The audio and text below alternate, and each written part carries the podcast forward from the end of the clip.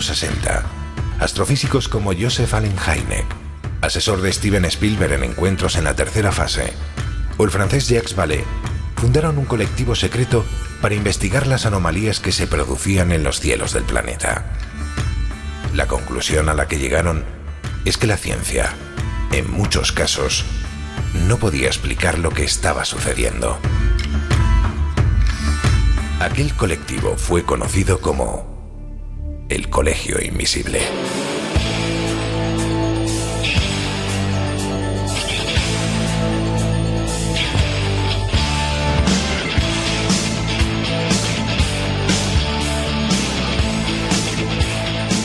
El Colegio Invisible, con Lorenzo Fernández Bueno y Laura Falcó en Onda Cero.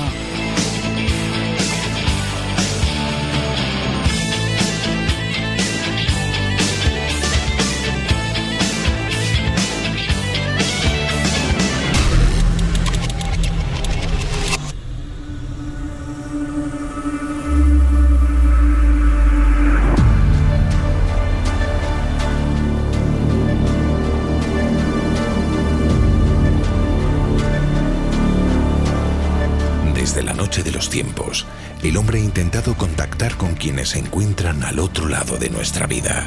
Oráculos como el de Delfos, el de Necromanteion o el de Alejandro Magno perseguían abrir el puente que une lo visible con lo invisible, para que ya no hubiera fronteras entre el mundo de los vivos y el de los muertos. ¿Qué había de real en estos lugares? ¿Se producía ese contacto? Y dando un salto a través de los siglos, ¿ha habido o hay personas hoy en día que tienen estas capacidades? Iniciamos viaje.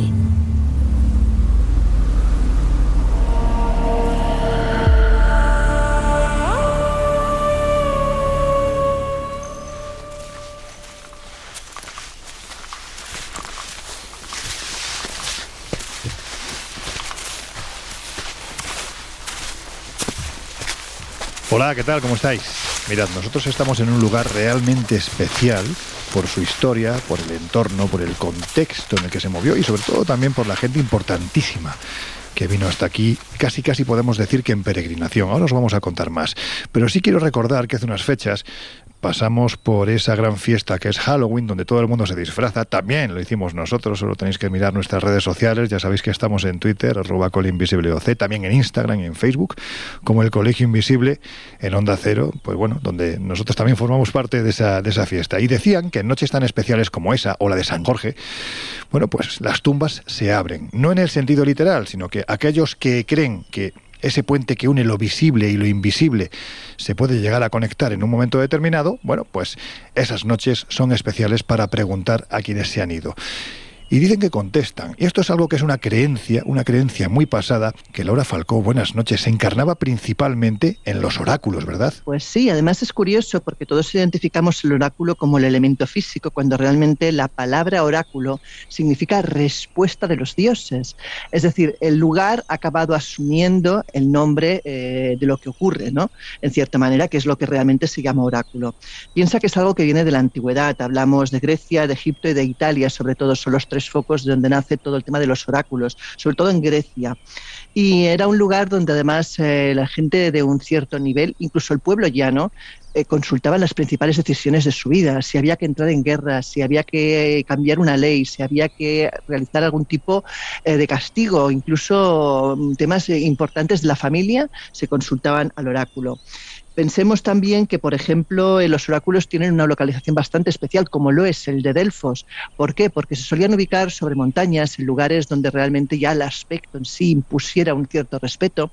Si te fijas, el que estamos ahora, hablamos de un lugar eh, que está en un terreno alto, eh, al lado de un acantilado, donde además tiene forma como de circo antiguo, semicircular, de teatro. Y, y está pensado para que las voces reboten, para crear un efecto acústico que también impresionara al consultor, al que venía a pedir esa- ese consejo del oráculo. También hemos de tener en cuenta cómo funcionaban, y es que había como una especie de trípode, que es el que montaba la sacerdotisa o el, sacerdote, que estaba como en un receptáculo interior del templo, que además se supone que no estaba a la vista del, del consultante. El consultante estaba en una sala previa donde realizaba pues esa pregunta. Y luego inteligentemente, como no, cuando tú realizabas una pregunta, la respuesta muchas veces no era inmediata, sino que te decían que en aquel momento los dioses no podían responderte, que necesitaba una conexión divina, eh, etcétera, lo cual llevaba pues a que el, el, sacerdote se dejaba un tiempo digno para intentar buscar cuál era la mejor respuesta que le podía dar o la más apropiada o investigar sobre el tema incluso. También tengamos claro que los oráculos estaban abiertos a corrupción indudablemente. Por desgracia, eh, como ocurre hoy en día, ¿no? Eh, todo estaba un poco pervertido y se utilizaba muchas veces de forma interesada para llegar a, a una persona en concreto o a un hmm. nivel de poder y eh, trasladar pues normativas, leyes o incluso ideas que le interesaban pues al sacerdote o a alguien que estaba detrás en aquel momento. O sea que había una cierta manipulación clarísima, ya lo has desvelado, estamos en un entorno que aparte de la importancia histórica y mística, también diría que espiritual que pudo tener en el pasado, es que Jesús Ortega, José Guijarro, es que este sitio es precioso, ¿verdad? Estamos en el oráculo de Delfos, el más importante, dicen, de la antigüedad, o por lo menos uno de los más importantes. Pues efectivamente, y yo es un lugar evocador, así lo siento, que además estaba presidido por la llamada Sibila de Delfos las sibilas, habían cinco muy importantes en todo el mundo greco-romano y una de las más importantes estaba establecida aquí en una cueva que debe estar por ahí abajo. No se deja visitar, pero esto en el siglo VIII, que es cuando se pone en construcción, en solfa y empiezan a venir gentes de toda Grecia a consultar, pues, Estamos hablando del siglo VIII antes de Cristo, lógicamente. Obviamente, tienen tanta repercusión, tanta eh, fama que tienen que ampliar horario. Ellos, eh, la Sibila consultaba lo que se llamaba el séptimo de de vicio, de vicios, no de vicios, de vicios. ¿eh? Tú siempre pensando en lo... no digo nada. Sí, sí, no, no, no. Era una fecha más o menos a mediados de invierno, ese era el día de consulta, pero era tan la cantidad de gente que venía hasta aquí que tuvieron que ampliar al 7 de cada mes. Eh, es que, que, pensemos una cosa, Josep, que es que no solamente venía la gente de Grecia, es que en Roma solamente había un oráculo eh, que se podía consultar y por tanto, cuando habían decisiones importantes, la gente donde iba iba a Grecia, peregrinaba hasta Grecia para consultar los oráculos. Mm. Pobre Apolo, debía de estar hasta los mismos. Sí, sí. Tú, Jesús, ¿qué, ¿qué nos eh, dices? Hombre, aparte de que, como decía Josep, ¿no? el sitio es una pasada, muy, muy evocador. Reconozco que a mí un, un tema que me interesa y me apasiona mucho precisamente es el tema de los oráculos y la mm, adivinación en el mundo antiguo y uno de esos detalles, hoy iremos desarrollando, pero uno de esos detalles que, ya ha adelantado y comentado Laura es tremendamente curioso, ¿no? La importancia precisamente de estos lugares y de la casta sacerdotal que de alguna forma los eh, llevaba con, mano firme para posicionarse también y alcanzar logros en el, en el poder, porque claro, eh, bueno, mm, digamos que con los, intereses de, determinados religiosos o sacerdotes del momento, sacerdotisas, precisamente manipulaban, ¿no? Esas, eh, o en muchas ocasiones, esos mensajes venidos del cielo para favorecer su situación y para de alguna forma tener controlado al, al poderoso casi cual, cual títere. Entonces, bueno, eso es algo, perdona, que no cambia mucho, ¿eh? no, pero, pero, pero, claro. pero, sí que es llamativo ver Solo cómo... que ahora manipulan los medios de comunicación. Ahora los Bueno, hombre, que nosotros trabajamos en uno, no, yo creo que lo que manipula realmente no, sigue... Que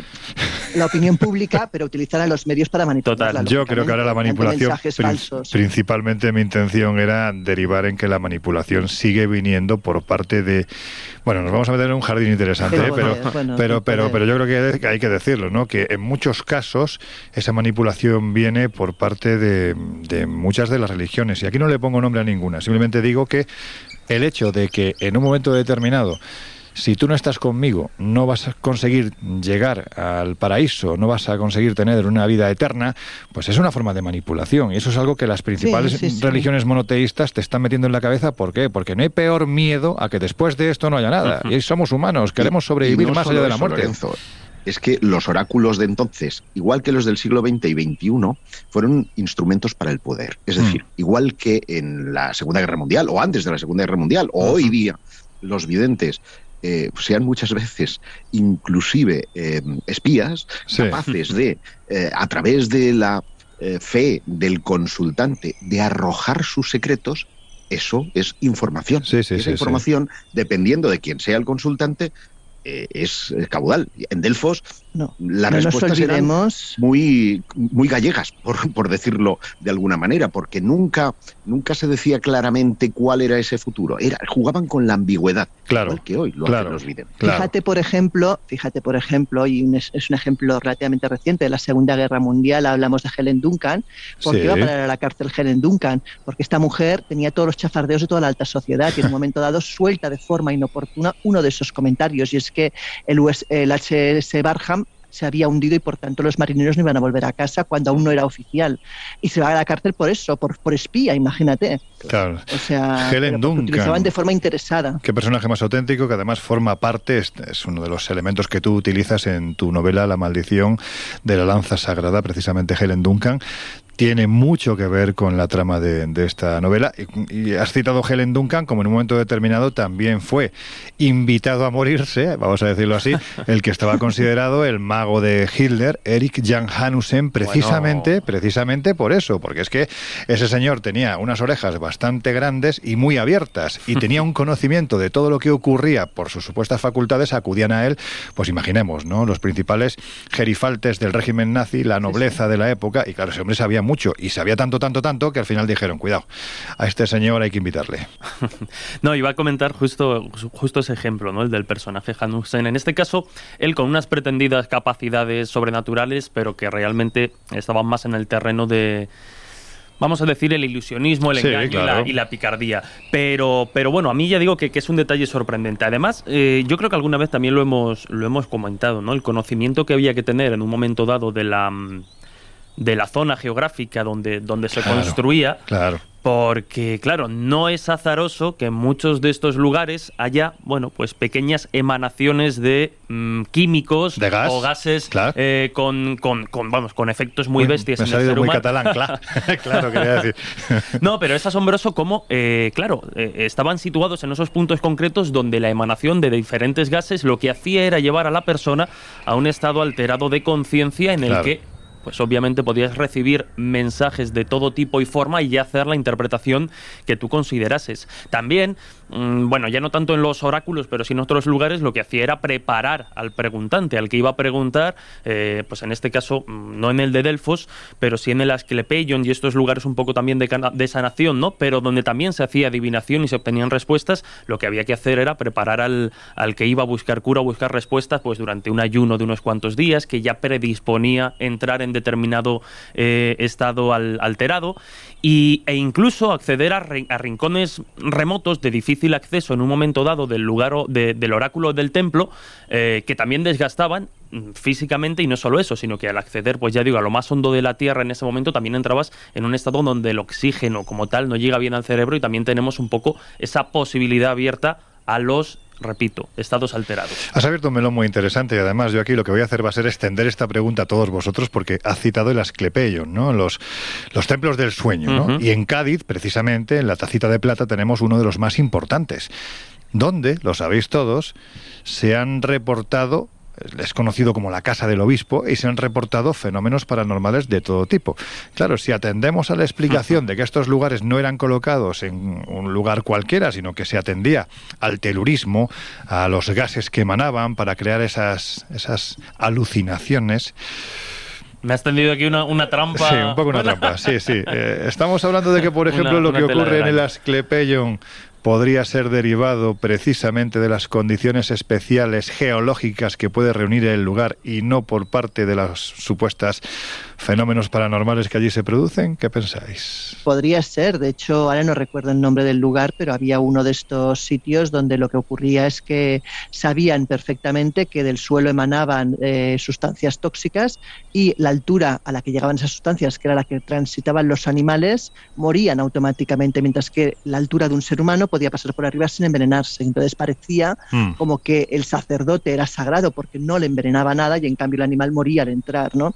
Pues eso se ha utilizado eh, ya en algunos casos, o sea que podría ser tranquilamente. Esto que estás comentando es el templo de Caral, en Perú. Sí, me salía, no, era capaz de acordarme del nombre. El templo de Caral. Eh, Josep, no sé tú si estás en la misma sintonía, en pensar que, bueno, que esto tiene esta explicación desde el punto de vista geológico que nos afecta evidentemente a los seres humanos. Sí, bueno, es que desde la más remota antigüedad, desde la noche de los tiempos, eh, los sacerdotes, que han sido quienes han estado siempre al lado del poder y como aliados necesitaban información, datos y una forma de ganar eh, su, su habituallamiento, han jugado precisamente con la geología. Hmm.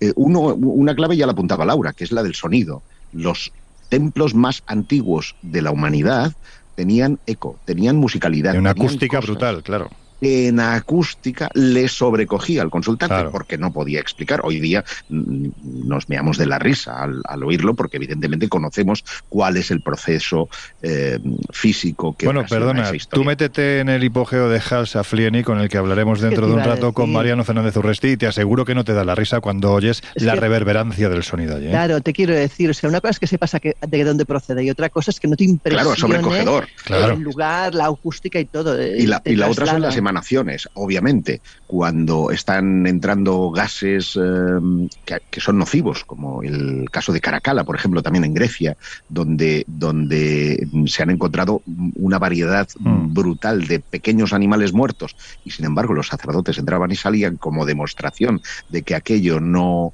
no, no era eh, nocivos si tú tenías la preparación adecuada, dices, cabrones, vosotros conocíais muy bien la trampa y sin embargo jugabais a eso para impresionar. Igual que han hecho todas las religiones precisamente jugando con la incultura del, lugar. Evidentemente, eh, es posible, ¿no? Yo nunca descarto que los oráculos pudieran tener algún acierto, pero mm, jugaron con, el poder de la tierra y con, y con la información precisamente para sobrecoger a la comunidad.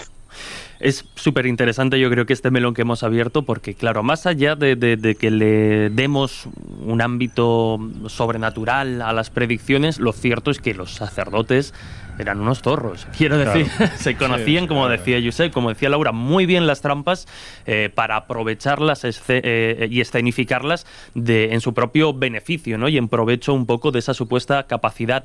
Pero ya no solo aprovechaban eh, las características más, bueno, pues geológicas y, naturales del lugar, sino que desarrollaban propias técnicas de, lo que hoy día conoceríamos como, como ilusionismo. Muchas de esas preguntas, por ejemplo, si se presentaban, vamos a imaginarlo, en, algunos, en algunas ocasiones era así, eh, tú metías tu preguntita en un sobre, lo, lo, lo lacrabas o lo cerrabas y luego esa pregunta te era respondida sin haber abierto aparentemente el sobre. ¿Cómo pueden responderte algo tan concreto sin haber visto lo que tú habías planteado en, en, tu, en tu lugar? Bueno, pues precisamente con vapor y viejos trucos que ya se conocen desde hace mucho tiempo, abrían, leían la pregunta y entonces podían responder de una forma más concreta o exacta a lo que preguntaban. Pero trucos como, como, como esos hay decenas ¿no? en mm. esta clase de, lugares y sobre todo en la mentalidad de los sacerdotes. No olvidemos que los sacerdotes y las sacerdotisas en esas épocas eran personajes muy influyentes en la sociedad, quiere decirse. Todo el mundo les explicaba los cotilleos, estaban en pleno ebullición social y eran como las peluqueras, por decir ahora, de, la, Sí, en el sentido de que. Son las nuevas sacerdotisas. o sea, todo aquello que explicas tú cuando vas a la peluquería, que la gente explica barbaridades, pues en aquel momento probablemente la recibían los sacerdotes y las sacerdotisas. Entonces, este información de primera mano. Este ejemplo es maravilloso. Laura Falcó acaba de ubicar los nuevos oráculos, los modernos, en las peluquerías. Está muy bien. No los oráculos, sino el, el, contexto social. Bueno, pues por cerrar este melón, si os diré que en el Asquepleyon de, de Cádiz, aparte de las emanaciones y de todo lo que pudiera pasar, hay unos cacharritos que no se pueden contagiar de esos gases o no pueden influirse de esos supuestos gases si es que realmente los hay, como son las cámaras. Y las cámaras han grabado cosas muy raras. Nos hemos escabullido los tres. Sí, sí, sí. allí han pasado cosas raras que han captado incluso las cámaras de vigilancia.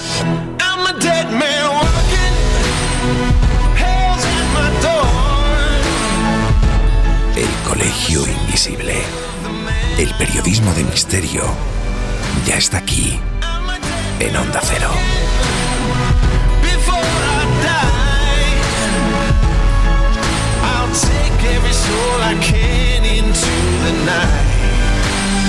and kill till I die.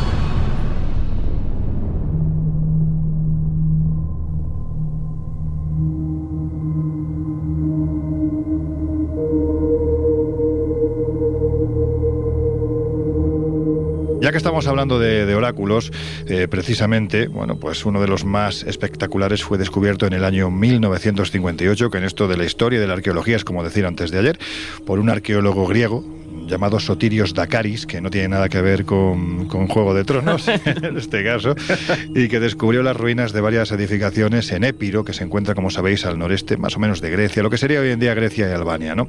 Bueno, pues según determinó, aquel lugar parecía corresponderse con lo que los historiadores por ejemplo, grandes como Herodoto u Homero ya describían en sus milenarios relatos, ¿no? Y al que llamaban, fijaros qué nombre más chulo, sobre todo por lo que arrastra detrás, el Necromanteion, ni más ni menos, Que el oráculo de los muertos. Lo has dicho muy bien. Eh, sabemos de él por las descripciones de Homero, de Herodoto, entre otros. El Necromanteion era un templo dedicado a la adoración de los dioses del inframundo, Hades y Perséfone, en la antigua Grecia. Y el recinto disponía de varias cámaras subterráneas donde se practicaban extrañas ceremonias de nigromancia, es decir, del culto a los muertos. Según dicen, los peregrinos de, de toda Grecia se acercaban a este lugar para contactar con los espíritus en busca de consejos y de buena fortuna, que es de alguna manera lo que podríamos llamar la, función de un oráculo. Y una vez que llegaban al Necromanteion, los sacerdotes nigromantes guiaban a los viajeros a través de un ritual, a veces muy complejo, un ritual de purificación, que a veces incluso tenía como protagonista la ingesta de hongos alucinógenos. Y esto ya predispone, ¿no? Después de pasar algunas semanas en este completo aislamiento y de sacrificar una oveja, los caminantes ya estaban listos para acceder al salón principal donde podían comunicarse con los muertos. Pues bien, se creía que esto era una mistificación, pero unas excavaciones arqueológicas que se practicaron entre 1958 y 1964 y en una segunda fase entre el 76 y el año 1977 revelaron la ubicación de este oráculo en una colina cerca de la confluencia de tres ríos, que es eh, tal y como Homero y Herodoto lo habían, lo habían eh, ubicado, ¿no? En, en, lo que serían las aguas que dan el descenso al Hades. Bueno, el necromantello fue construido entre el siglo III y el IV Cristo, abarcaba 72 metros cuadrados con partes de 11 metros de espesor y cámaras subterráneas, y aquí, según los clásicos, descendió Odiseo para encontrar el alma de Tiresias, pero quedó horrorizado por lo que vio dentro del mismo. Este oráculo es mencionado también por Herodoto, como hemos dicho, en un pasaje donde un tirano envía un emisario para pedir a su esposa muerta que le indique dónde había escondido la pasta, el dinero, y esto está por escrito. Los objetos encontrados en las cámaras permiten deducir el ritual que según los visitantes, como por ejemplo em, una dieta especial antes de entrar, que probablemente contenía alucinógenos para que la gente viera allí no muertos, sino lo que... Eh, Dragones invisibles. exactamente, ¿no? Las sombras de los muertos eran proyectadas mediante unas linternas, fíjate Jesús qué sabios que eran, y a los visitantes se les prohibía hablar de lo que habían visto Hmm. para que eh, no coincidieran en el relato. ¿no? El templo fue destruido en el año 167 a.C. y durante mucho tiempo hubo dudas acerca de que efectivamente se tratara del necromantello.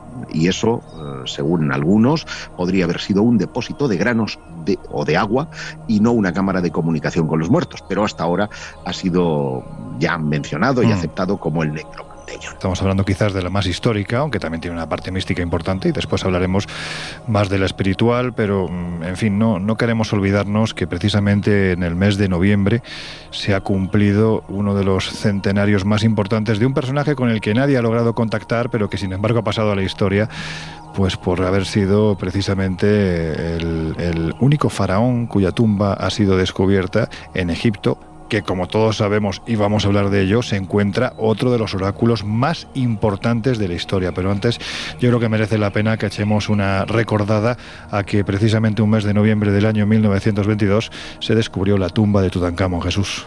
Pues sí, efectivamente, y aunque parezca que aparentemente no tiene relación o no mucha con el tema de los oráculos, ojo, porque hay que recordar que Tutankamón, célebre faraón entre las dinastías egipcias, ha sido más conocido por su descubrimiento, por el descubrimiento de su tumba, que precisamente por sus hazañas o su recorrido histórico. Entre otras cosas, porque fue, pues el pobre, un títere en manos de la casta sacerdotal del momento que lo que querían hacer era recuperar el culto politeísta con el panteón egipcio mucho más amplio y rico y destronar ese culto único y monoteísta que había impuesto precisamente el padre de Tutankamón al dios, en este caso, eh, eh, Amón.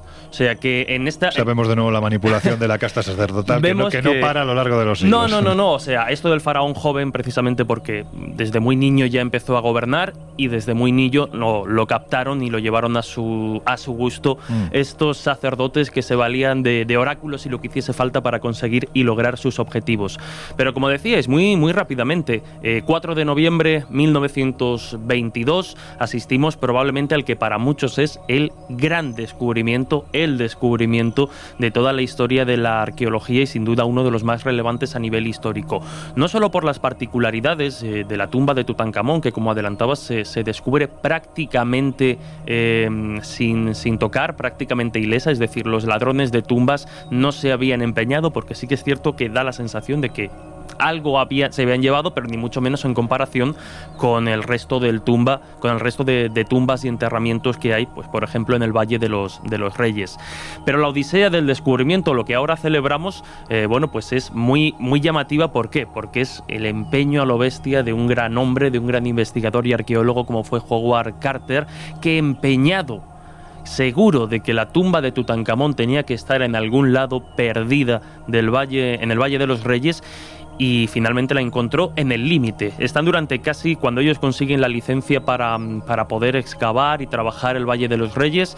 Eh, es pasada la Primera Guerra Mundial y es en 1917 aproximadamente cuando empieza el proceso de excavaciones financiado por otro de los grandes personajes de esta historia, como es eh, Lord Carnarvon, ¿no? el mecenas de, de Carter. Un tándem que además en aquellos años ya se planteaba para los colegas casi casi ridículo, porque los que consideraban que el Valle de los Reyes estaba completamente agotado no veían sentido a estar invirtiendo dinero, tiempo y esfuerzo en seguir excavando. Entonces, claro lo tenía este hombre. ¿eh?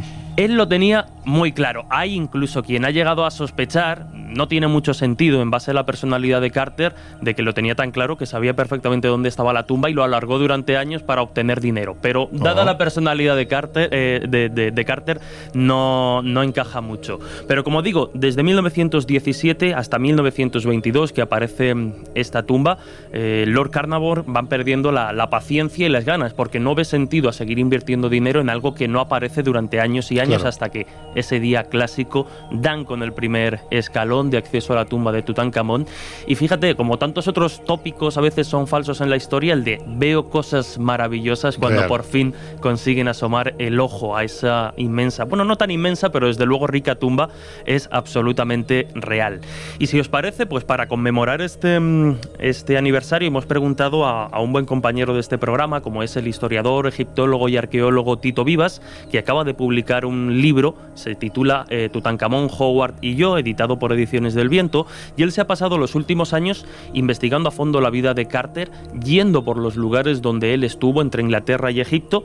Y bueno, la primera pregunta para un arqueólogo es obvia, ¿no? ¿Por qué es tan importante? ¿Por qué marca un hito este descubrimiento en la historia de la, de la arqueología? Lo escuchamos. Yo creo que el descubrimiento de esta tumba lo que supuso es eh, un poco una mezcla de todos los, los, elementos y parámetros que siempre se han dicho, ¿no? Eh, en primer lugar, era la primera vez que aparecía una tumba intacta de un rey egipcio. Eh, en segundo lugar, era la primera vez que teníamos acceso al ajuar completo del enterramiento de un rey egipcio. Claro, la información, la cantidad de información relevante para el conocimiento del pensamiento, de la religión, incluso de la política, de, la historia del, antiguo Egipto, aunque sea de este periodo tan concreto, eh, bueno, pues eh, se, revelaba por primera vez en la historia. Nunca antes se había tenido acceso a esta, información, ¿no?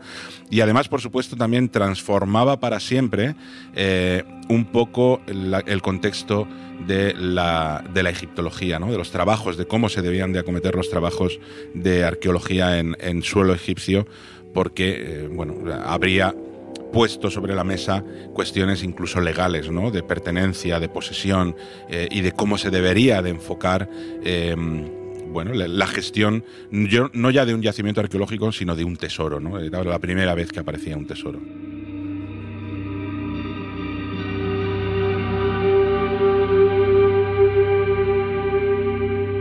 Y aunque aquí ya sabéis que hay discrepancias, porque dentro de las, eh, bueno, coincidencias malditas, podríamos decir, que se suceden eh, tras el descubrimiento de Tutankamón. Eh, a día de hoy ya no hay tanta, tanta gente que, bueno, que apoye esa maldición absoluta y definitiva, aunque insisto, sí que una serie de catastróficas desdichas se producen tras el hallazgo. Pero le hemos querido preguntar a Tito qué opina él de la maldición, porque si bien no se va al ámbito sobrenatural, se va a un terreno muy interesante y es el de la maldición burocrática. Cuando aparece la tumba de Tutankamón no había legislación, no había leyes para gestionar un tesoro de esas cantidades, y de alguna forma sí que le supone una maldición a nivel personal y profesional al propio Howard Carter. Yo creo que precisamente esa, esa cuestión tan importante como es el cambio legislativo que supuso el descubrimiento de una tumba intacta de un rey, eh, hizo aparecer muchas maldiciones. Creo que hay muchas maldiciones detrás del descubrimiento de la tumba de Tutankamón. La primera, por supuesto, es a nivel periodístico. Y esto es fruto precisamente de la necesidad que tuvo el propio Lord Carnarvon de buscar nuevas fuentes de, financiación o de recuperación de la inversión, puesto que el descubrimiento de una tumba intacta hacía que la legislación actual, la que había existido hasta ese momento del reparto al 50% de, los eh, descubrimientos, eh, quedara completamente obsoleta e inválida. Lord Carnarvon no iba a recibir absolutamente nada y por tanto tenía que buscar otras fuentes de, recuperación. Y una de ellas fue la prensa. Él lo que hizo fue eh, precisamente llegar a un acuerdo de exclusiva con el Times y el resto de periódicos tenían que comprarle la información al Times. Es decir, si no tienen los medios acceso a la información, pues lo que ocurrió es que se la inventaron, ¿no? Terminaron inventándosela.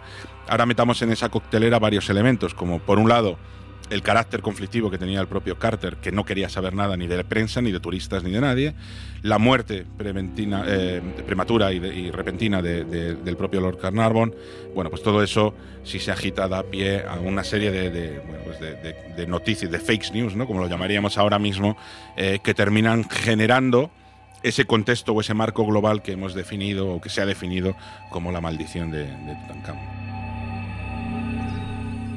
Y quizá para, terminar y celebrar esta efeméride, uno de los apuntes más originales y, novedosos que, hace Tito después de años investigando al personaje es que siempre se ha hablado de Carter como un tipo difícil, un tipo irascible, que se enfadaba o molestaba con facilidad, que era muy pesado, que costaba mucho dialogar con él.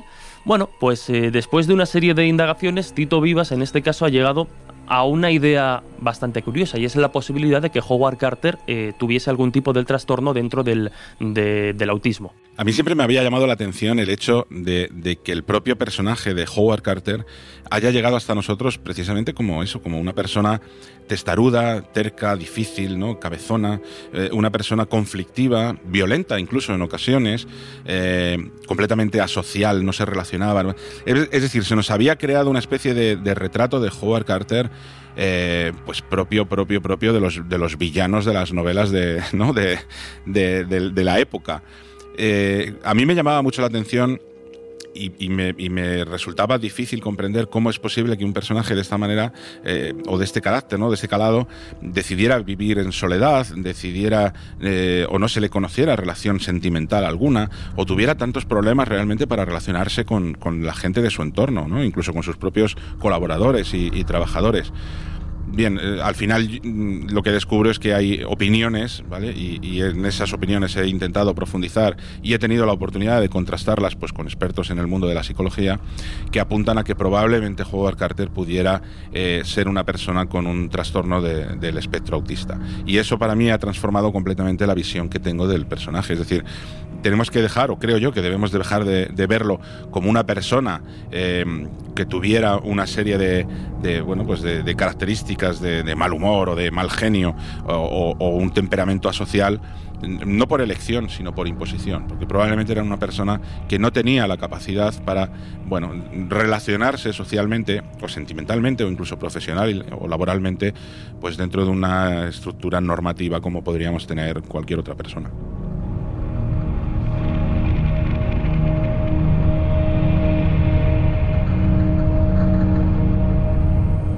Bueno, pues es evidente que una persona hasta entonces anónima como era Howard Carter parece que estableció un hilo que atravesó los siglos, los milenios y se unió al de ese faraón tampoco muy conocido para hacerse realmente eternos, ¿no? Hoy en día en la tumba de Howard Carter se puede leer Howard Carter, arqueólogo descubridor de la tumba de Tutankamón. Poquito más hay que decir, más allá de que este asunto, que quizás mm, bueno, está rayano ¿no? con la temática que, estamos tocando hoy, lo que es evidente es que quién sabe si el propio Tutankamón, ¿no? sus sacerdotes, fueron a ese oasis, a ese otro oráculo que se encuentra en Egipto y del que os vamos a hablar en la segunda hora. Ahora os dejamos en compañía de nuestros compañeros de los servicios informativos de Onda Cero Radio. Estáis en el Colegio Invisible. Enseguida volvemos. It's.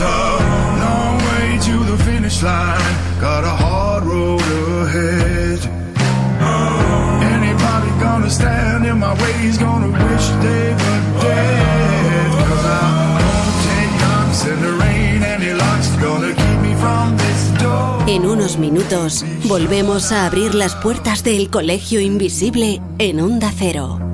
I'm gonna light like fire. I'm coming down like gonna break down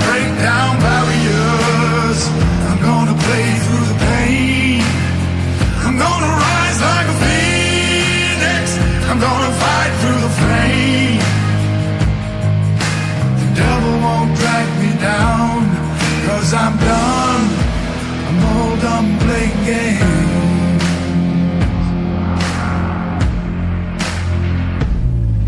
I don't know when the job will be done and the way isn't clear.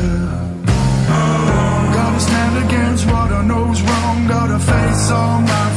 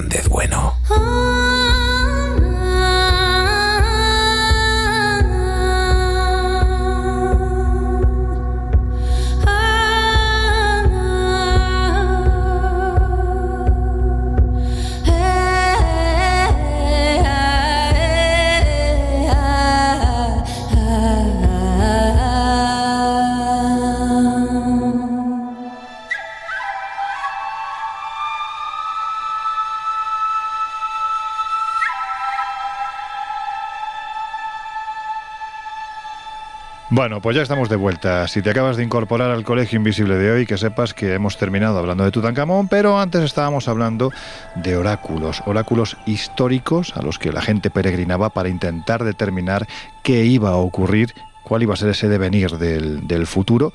Y estamos hablando de personajes importantes de la historia y también gente anónima. Parece que muchas veces esto se queda ceñido a Egipto, se queda ceñido a Grecia, se queda ceñido a Roma, pero no, no, no. Hay grandes culturas del pasado que también se acercaron precisamente a los oráculos.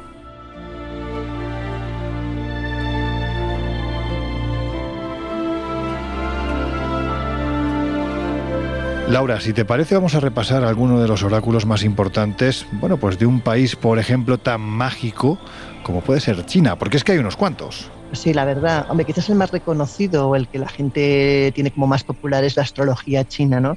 Y en este caso hablamos de un horóscopo que nace basado en lo que es el calendario lunar, data del 2600 a.C. y es atribuido al emperador Hundi. En este caso, lo, lo que cuenta la leyenda es que el horóscopo comprende ciclos de 60 años, los cuales a su vez se dividen en cinco periodos de 12 años. Y cada uno de estos 12 años pues, se le identifica con un animal, porque según dicen, Buda antes de abandonar la Tierra, convoca a todos los animales y solo se presentan ante el 12. Y por eso les concede el honor de formar parte del horóscopo. ¿no? Eh, hablamos pues de que el primero que llegó fue la rata, eh, faltaría más. es un animal. Es que, no puede ser otra, claro. No puede ser otra manera, ¿no? Pero luego, después de la rata, pues vinieron el buey, el tigre, el conejo, el dragón, la serpiente, el caballo, la cabra, el mono, el gallo y el perro y el jabalí, que son los que componen el zodíaco, el, zodíaco chino, perdona. Y bueno, eh, dependiendo del año que hayas nacido, te corresponde uno de estos animales y además, dependiendo también del año o del mes, eh, pues puede ser de alguno de los de los em, de los momentos de transformación que se considera que son madera, fuego, tierra, metal y agua. Laura, ¿tú en qué año naciste? En el año de chino, quiero decir. Yo soy gallo. Yo soy gallo. Lo tengo muy claro. qué gracioso. ¿Tú, Josep? Pues no me acuerdo, pero siendo como soy, seguro que soy mono. Mono. bueno, no vamos a hacer qué tipo de cosas, no vamos a decir qué tipo de cosas hacen los monos, pero. Y fíjate que es curioso, pero eh, tanto en esto soy gallo, pero es que en el nahual, por ejemplo, soy águila. O sea, como si todo mi, mi apellido es bueno, que significa halcón. Todo va por arriba. Mi vida está rodeada de pájaros. Sí, sí, tú, Jesús. Ostras, no lo sé, me habéis pillado justo que iba, que iba a mirarlo. Ahora resolvemos. Del helado. Ahora, ahora pues resolvemos la duda. Yo sí repito que sí, que soy del año de la rata. O sea, De la rata de tu rata, ¿ves? Como no podía ser de otra forma. Bueno, perdona, te hemos interrumpido. Continúa, Laura. No, no, bueno, de ahí saltaríamos, por ejemplo, a otro muy curioso, que es el oráculo de los caparazones de tortuga. En este caso eh, hablamos del más antiguo probablemente, de la dinastía Chia del 2200 a.C. y fue difundido principalmente durante la dinastía Chang em, y de hecho fue durante ese reinado también del que luego Josep, si no me equivoco, nos hablará, que es el, el, el Qing que nace en esa época. ¿no? Pues mira, este oráculo lo que hace es que se basa en la piromancia y lo que hace precisamente es que graba fuego sobre materiales óseos como pueden ser los caparazones de las tortugas y los huesos de otros animales, por lo que también se le llama escapulomancia. Y lo he dicho bien, ¿eh? Joder, vaya palabra, ¿eh? Con estos nombrecitos me puede salir cualquier cosa, pero vamos, lo he clavado. el caso es que la consulta consistía pues, en tomar el caparazón donde el, eh, el oficiante tomaba el caparazón, hacía marcas y perforaciones con un hierro candente hasta dejar y finalmente esas grietas son las que se interpretaban. Por ejemplo, se consideraba que un buen augurio eh, podía ser pues, que dos grietas se cortaran en ángulo recto partiendo la línea horizontal, ¿no? Por ejemplo. Otro de los antiguos oráculos sería el Lin Qijing.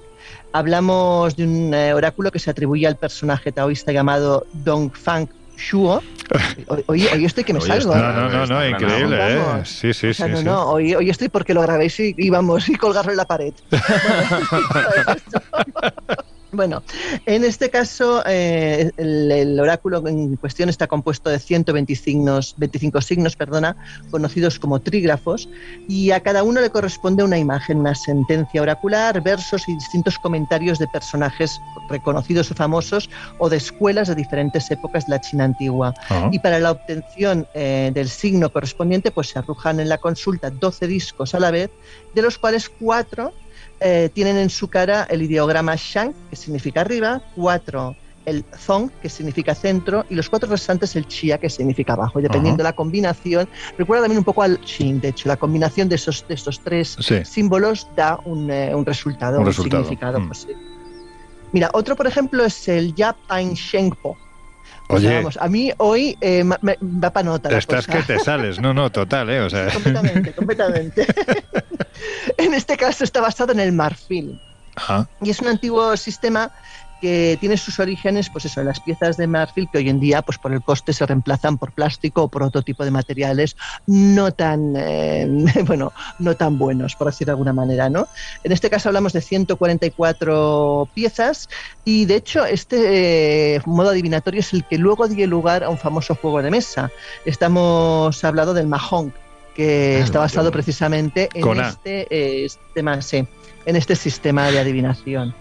Pero bueno, que como puedes ver, y por último, eh, vamos a hablar de un par más así en plan rápido. Sí, claro. me parece interesante. Otro es el eh, Pai. En este caso se suele utilizar los templos y por lo general se emplea eh, pues combinado con otros oráculos como puede ser las varillas de bambú del que luego hablaré. Hmm. En este caso es un método sencillo, muy rudimentario, su respuesta suele ser sí o no, no tiene mucha más opción y para consultarlo se emplean dos trozos de madera en forma de semilla, pero que tienen una de sus caras plana y otra convexa, dependiendo cómo caen o cómo se combinan estos dos elementos, lógicamente pues tenemos un sí, un no o un tal vez, puede llegar a ser, que, que normalmente se asocia pues con avanzar, no avanzar, detente, em, em, reflexiona, tiene pues esos dos o tres significados, no tiene más. Y por último, como decía, tenemos el oráculo de las, de las varillas de bambú, que sobre todo se utiliza en los templos budistas y consiste pues en tomar una varilla de un recipiente de bambú llamado tong, este continente eh, tiene pues unas 100 varillas donde están grabadas los qian, que son las respuestas del oráculo. Estas varillas contienen uno de los extremos pintados de color rojo y, bueno, tenemos los más populares, que es por ejemplo el de Wang Jing, que es la diosa de la compasión, el de Wang Gong, que es el guerrero de la milicia, y se suele consultar sobre todo en las fiestas de Año Nuevo Lunar y nuevamente quien interpreta las respuestas pues suele ser un maestro del templo, como es lógico. Claro, estamos hablando, cuidado, ¿no? Eh, son oráculos milenarios que se vienen utilizando desde hace siglos, pero que, ojo, hoy en día en una sociedad, vamos a decirlo así, especialmente supersticiosa como es la China, es que todavía hoy se siguen usando. Es decir, la gente acude, por ejemplo, a las varillas del bambú, acuden a lo de los caparazones de tortuga, en fin, intentan saber qué es lo que les va a ocurrir acudiendo a estas técnicas. Porque además eh, son unas culturas, la cultura oriental es una cultura que ha preservado mucho más todo lo que es la consulta antigua de los oráculos. el mundo occidental quizás en este sentido nos hemos desligado mucho más de este tipo de, de ejecuciones y como mucho pero nos remitimos más quizás a los videntes. Claro, y si hablamos de un oráculo en China, pues evidentemente el oráculo de los oráculos, el más conocido, el más consultado, el que quizás tiene la historia más larga es el I Ching, ¿no, Josep? Efectivamente, pero antes voy a despejar el enigma porque no sabía qué signo era yo. He dicho que era mono por carácter, pues no, soy cabra. bueno, te pega, te pega cabezón.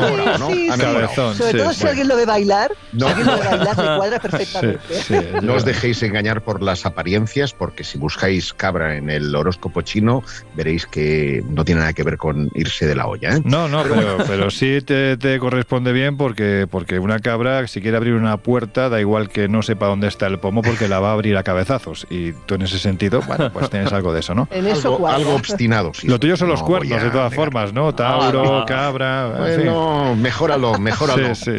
yo sé de una que igual te lee la cartilla. Bueno, bueno vamos al Ching. Espera, espera, espera, que yo creo que Jesús también sabe cuál es el yo suyo. Soy, gallo. Soy gallo, anda, mira, tenemos dos gallos. Bienvenida al dos gallos. al corral. Uh, tenemos dos gallos en el corral. Bueno, bueno, bueno, bueno, bueno. Pues nada, venga, vamos con el I Ching. Bueno, el, el I Ching que, que siempre me ha llamado la atención incluso antes de saber que Carl Gustav Jung, ese gran psicoanalista eh, suizo, le prestó atención y lo incluyó dentro de su teoría de la sincronicidad, porque en el fondo ahí no son los espíritus quienes nos eh, están guiando, ni fuerzas em, ocultas, ni de otro mundo, sino que se basa en torno a la causalidad. Y de hecho, este libro que a pesar de que todo el mundo conoce sus 64 hexagramas, estamos hablando de un libro que fue escrito en el 1200 antes de Cristo y que ha servido de mm,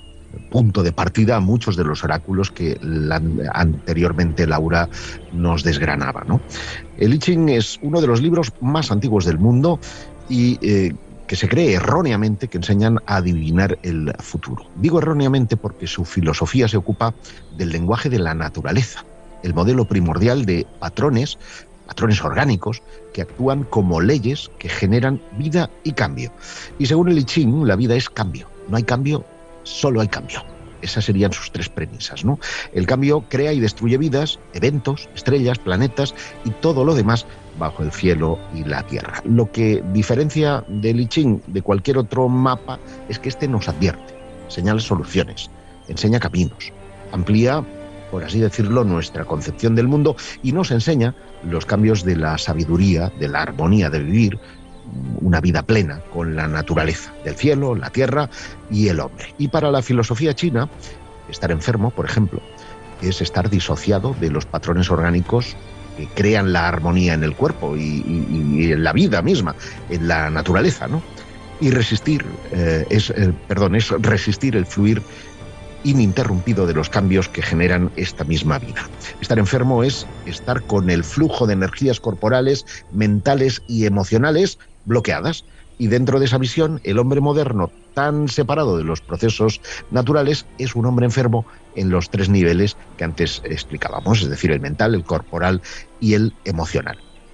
Todas las enfermedades psicológicas, emocionales, y corporales se enmarcan en esta misma causa primordial. De manera que sanar es restablecer ese flujo eh, de energía chi, de ahí el nombre, que es el chi primordial, restablece nuevamente la armonía con la naturaleza para volver a vivir la vida en plenitud. Hay tres métodos para utilizar el I.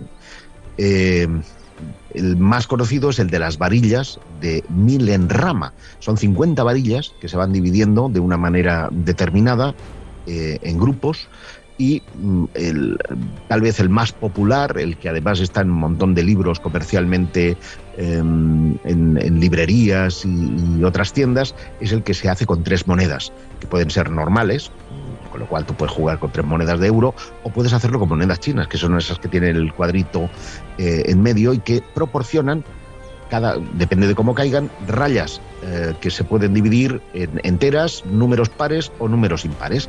Y la división del azar, de ahí que Jung incursionara precisamente en, esa historia, en su teoría de la sincronicidad, hace que estas, mm, eh, digamos, figuritas que se van generando en función de las tiradas generen eh, líneas pares o impares según marquen yin o yang. Aquí estamos jugando con esa, con esa energía.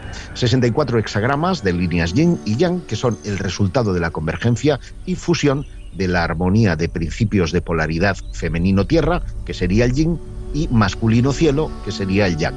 Esto está presente en todo el universo de manera dinámica, de manera que cada hexagrama nos da una pista de por dónde van a ir los tiros de nuestra vida.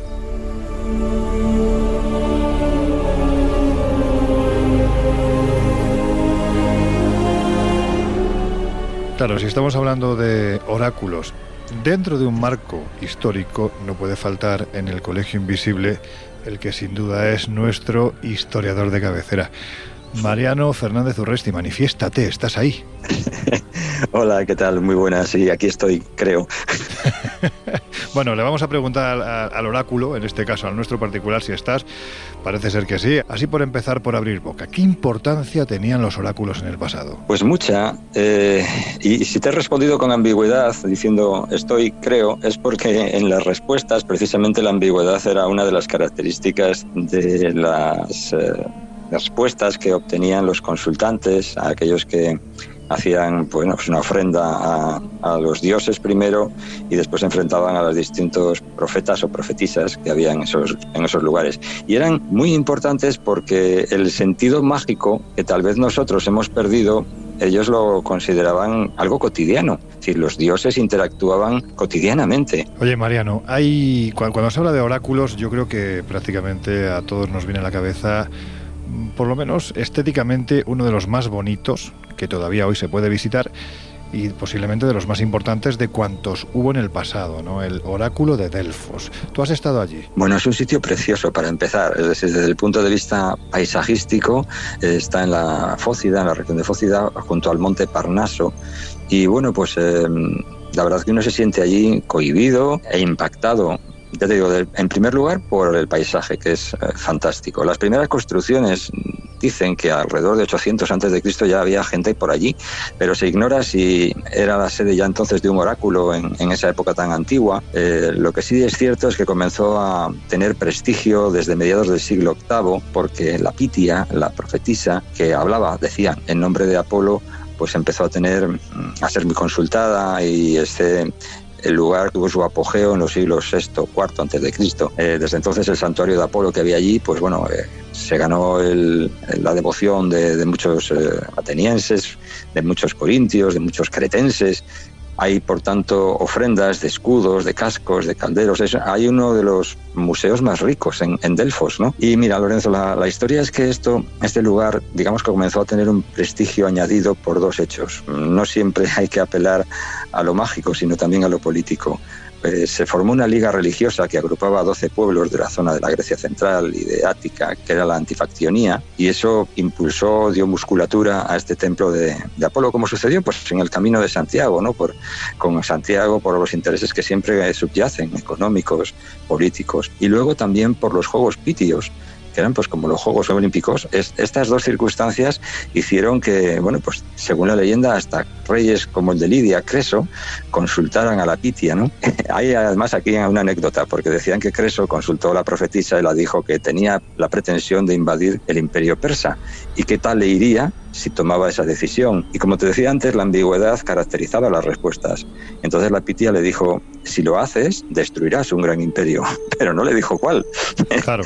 cuando Creso, claro, cuando Creso, el rey de Lidia, se enfrentó a los persas, efectivamente destruyó un imperio, el suyo. O sea, esto la verdad es que la respuesta era un poco, era un poco gallega, ¿no? Es decir, ¿qué pasará? ¿Pasará algo? Bueno, puede que sí, puede que no, puede que a ti, puede, que, al otro. Claro, claro, claro, claro. Claro. la gracia de esto es cómo se hacía la consulta, y de eso se sabe poco. Al parecer la pitia se sentaba en un trípode al fondo del templo y los consultores pues pagaban previamente unas tasas. Luego hacían un sacrificio al dios Apolo y luego ya formulaban la pregunta. Estas profetisas que se fueron sucediendo a lo largo de los siglos eran educadas para esa función desde niñas. Y la ciencia dice que puede explicar hoy en día lo que sucedía allí. Al parecer, el templo estaba construido sobre unas fallas telúricas y emanaban del fondo de la tierra gases, etano, metano, etileno. Esto provocaba una euforia, una especie de una suerte de embriaguez que hacía que el estado alterado de conciencia en el que caía la, la chica pues pudiera ver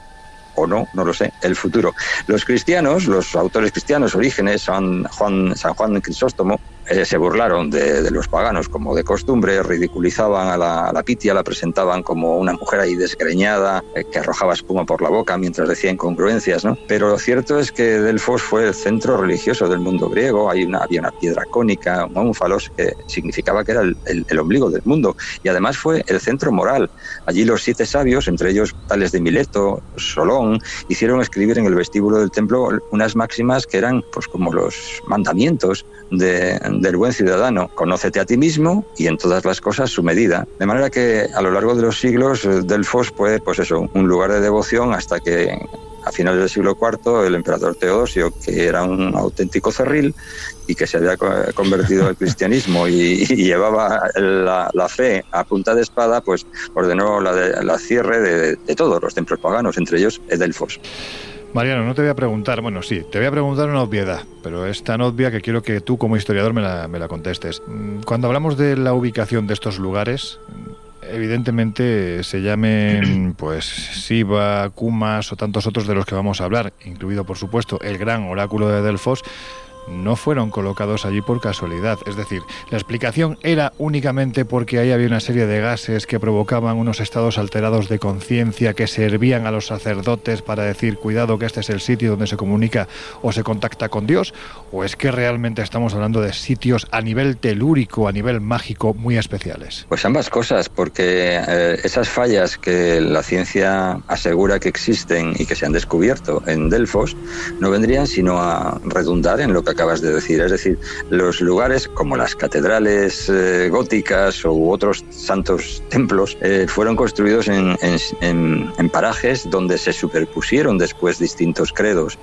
Un caso palmario es la Catedral de Chartres, ¿no? Eh, en Chartres donde desde mm la época de los celtas había habido devoción, había habido templos.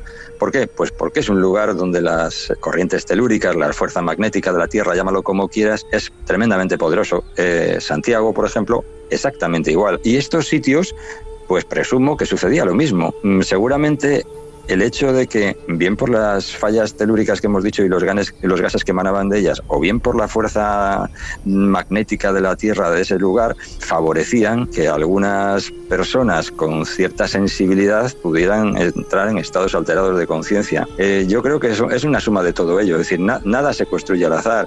Lo mismo que en las cuevas prehistóricas solamente se pintan determinados paneles y otras zonas de la cueva pues son desestimadas. ¿no? Alguna razón tiene que haber y es poderosa, según duda. Vamos a uno de los más antiguos, si te parece. Hals Saflieni, en Malta. A mí particularmente me parece que es una auténtica pasada, eh, no solo por su historia, sino por la técnica que utilizaban los sacerdotes, bueno, pues para asustar al personal. Pero en fin, prefiero que me lo cuentes tú porque estamos hablando posiblemente de uno de los templos más importantes del, del pasado, ¿no? A este nivel. Y uno de los más, si no el más, antiguo, subterráneo. Eh, aquí hay, bueno, los números bailan, ¿no? Pero hay quien habla de 4.000 antes de Cristo a 3.600 antes de Cristo. Lo cierto es que es un, es un lugar que se encuentra en Malta, que fue excavado en, en la roca, descendiendo a por menos 10 metros de profundidad y que se descubrió de una manera accidental. En 1902, mientras se construía un edificio, pues encontraron este, este sitio que está excavado en tres niveles y que, bueno, como te digo, pues hay quien dice que tal vez el primero, el más antiguo de los niveles, se, se excavase hacia 4.000 antes de Cristo, otros acercan un poco más el tiempo, otros lo alejan. En definitiva, estamos entre los 4.000 y los 2.500 antes de Cristo para los distintos niveles en los que está estructurado este complejo,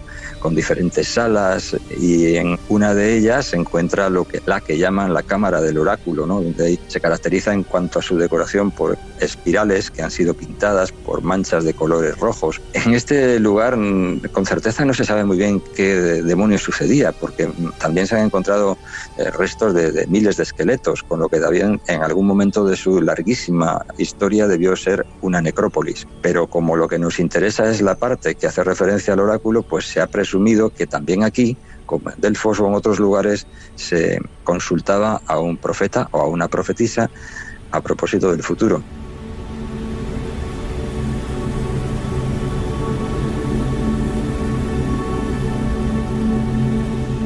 A mí hay una cosa que me llama mucho la atención de este en concreto, Mariano, y el hecho de que, al igual que ocurría en el pasado, ¿no? con los colosos de Menón, decían que a través de esos pequeños orificios que tenían en mm. unas partes muy determinadas de su cuerpo, en cuanto soplaba el viento, decían que cantaban. ¿no? Pues en este lugar ocurrió algo parecido. ¿no? Hay uno, un orificio muy pequeñito que se va haciendo embudo, que sale hacia la sala principal del hipogeo de, de Halsaflieni, desde donde oculto en las sombras el sacerdote parece ser que decía algo, era Dios el que hablaba a través de su boca, y claro, ese embudo lo que hacía era amplificar el sonido a tal punto que debía de ser verdaderamente terrorífico, porque tú bien sabes que los dioses en el pasado pues daba miedo, ¿no? Sí, sus efectos acústicos, que son como acabas de mencionar, pues eh, o, debían ser estremecedores en aquella época, pero es cierto que siempre la religión, los sacerdotes han jugado con, con la ingenuidad por una parte, eh, de los devotos y también con el miedo. El miedo hace que uno se arrodille ante un Dios y por extensión ante quien lo dice representarlo en la tierra, ya sea en este lugar de Malta o ya sea en el Vaticano. Sin el miedo probablemente eh, pues las religiones tal y como han sido estructuradas no habrían triunfado. Pero ese miedo nace también de la propia inseguridad del, individuo, del hombre, que eh, se ve pues eh, abandonado en un universo, sobre todo en un planeta hostil y un universo que desconoce y busca un asidero para no enloquecer. De manera que también en ese sentido las religiones cumplen una función terapéutica. ¿no? Muchas de esas funciones tal vez las encontremos, o sea, apoyo las encontremos en, en los profesionales de la psiquiatría o de la psicología. Pero entonces, pues los templos y los eh, sacerdotes que oficiaban allí cumplían en cierto modo esa función. Claro, eso también tenía unos beneficios, por eso te decía yo antes que hay pues uno de los museos más ricos eh, que podemos encontrar en Grecia es precisamente de Delfos por todas las cosas que los fieles dejaban allí y presumo que en este caso en, Malta sucedía lo mismo. La acústica favorecía en Egipto o en todos los lugares o incluso en, en las iglesias eh, nuestras.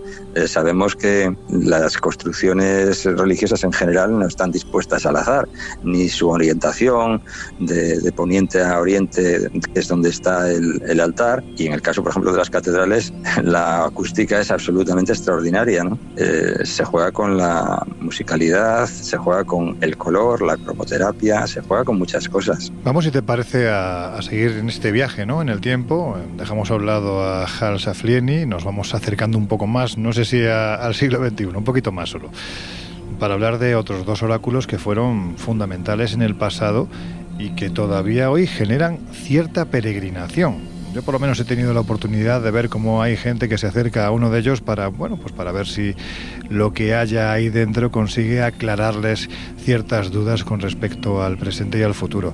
Hablamos del oráculo de Kumas y del oráculo de Siva. Sí, en efecto, el oráculo de Kumas, que se encuentra en la costa de Campania, junto al mar Tirreno, en lo que hoy es Italia, pero que en la época grecorromana era la Magna Grecia, es una construcción, una galería artificial de unos 130 metros de largo por 2 metros y medio de ancho y 5 metros de altura. Y al final de esa estancia abovedada eh, pues eh, nos encontramos con lo que los romanos al parecer decían que era el lugar donde consultaba la Sibila. Es una construcción bien curiosa porque se ha se ha practicado un corte de la piedra de toba con forma de trapecio y conduce hasta el lugar este que te he dicho, donde ya eh, Publio Virgilio en la Eneida mencionaba la existencia de esa sibila que profetizaba en nombre de, Apolo. Era también pues otro de esos lugares de poder a donde la gente iba en busca de ayuda, en busca de consuelo, en busca de orientación espiritual o incluso moral. En definitiva, como te decía, pues no muy distinto a lo que hoy puede ser pues eh,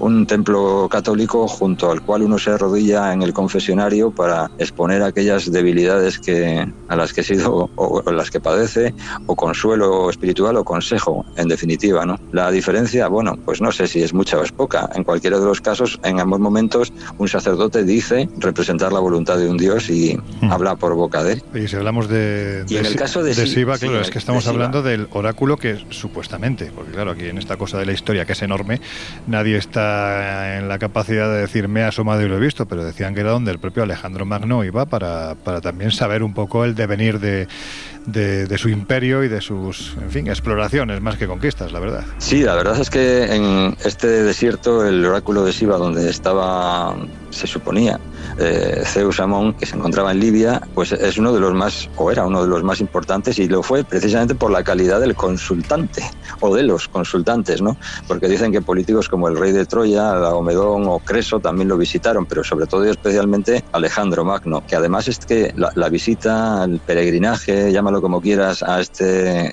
oráculo fue un antes, significó un antes y un después para la religiosidad y para la propia convicción de sí mismo que tenía Alejandro.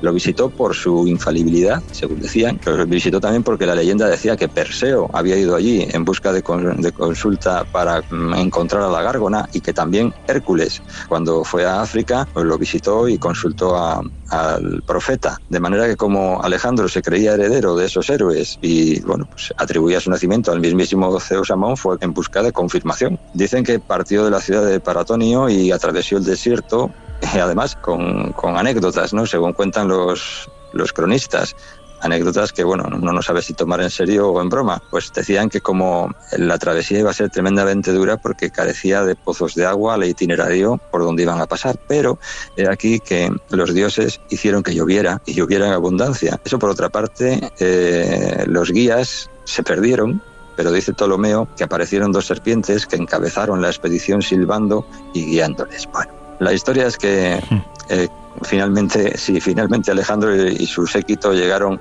a este oráculo que dicen que había sido levantado por Danao, el rey de Argos, que había estado en Egipto. La estatua del dios estaba cubierta de esmeraldas y de otras piedras preciosas. Dicen que 80 sacerdotes velaban por la divinidad. Bueno, aquello era un despliegue propio del Vaticano.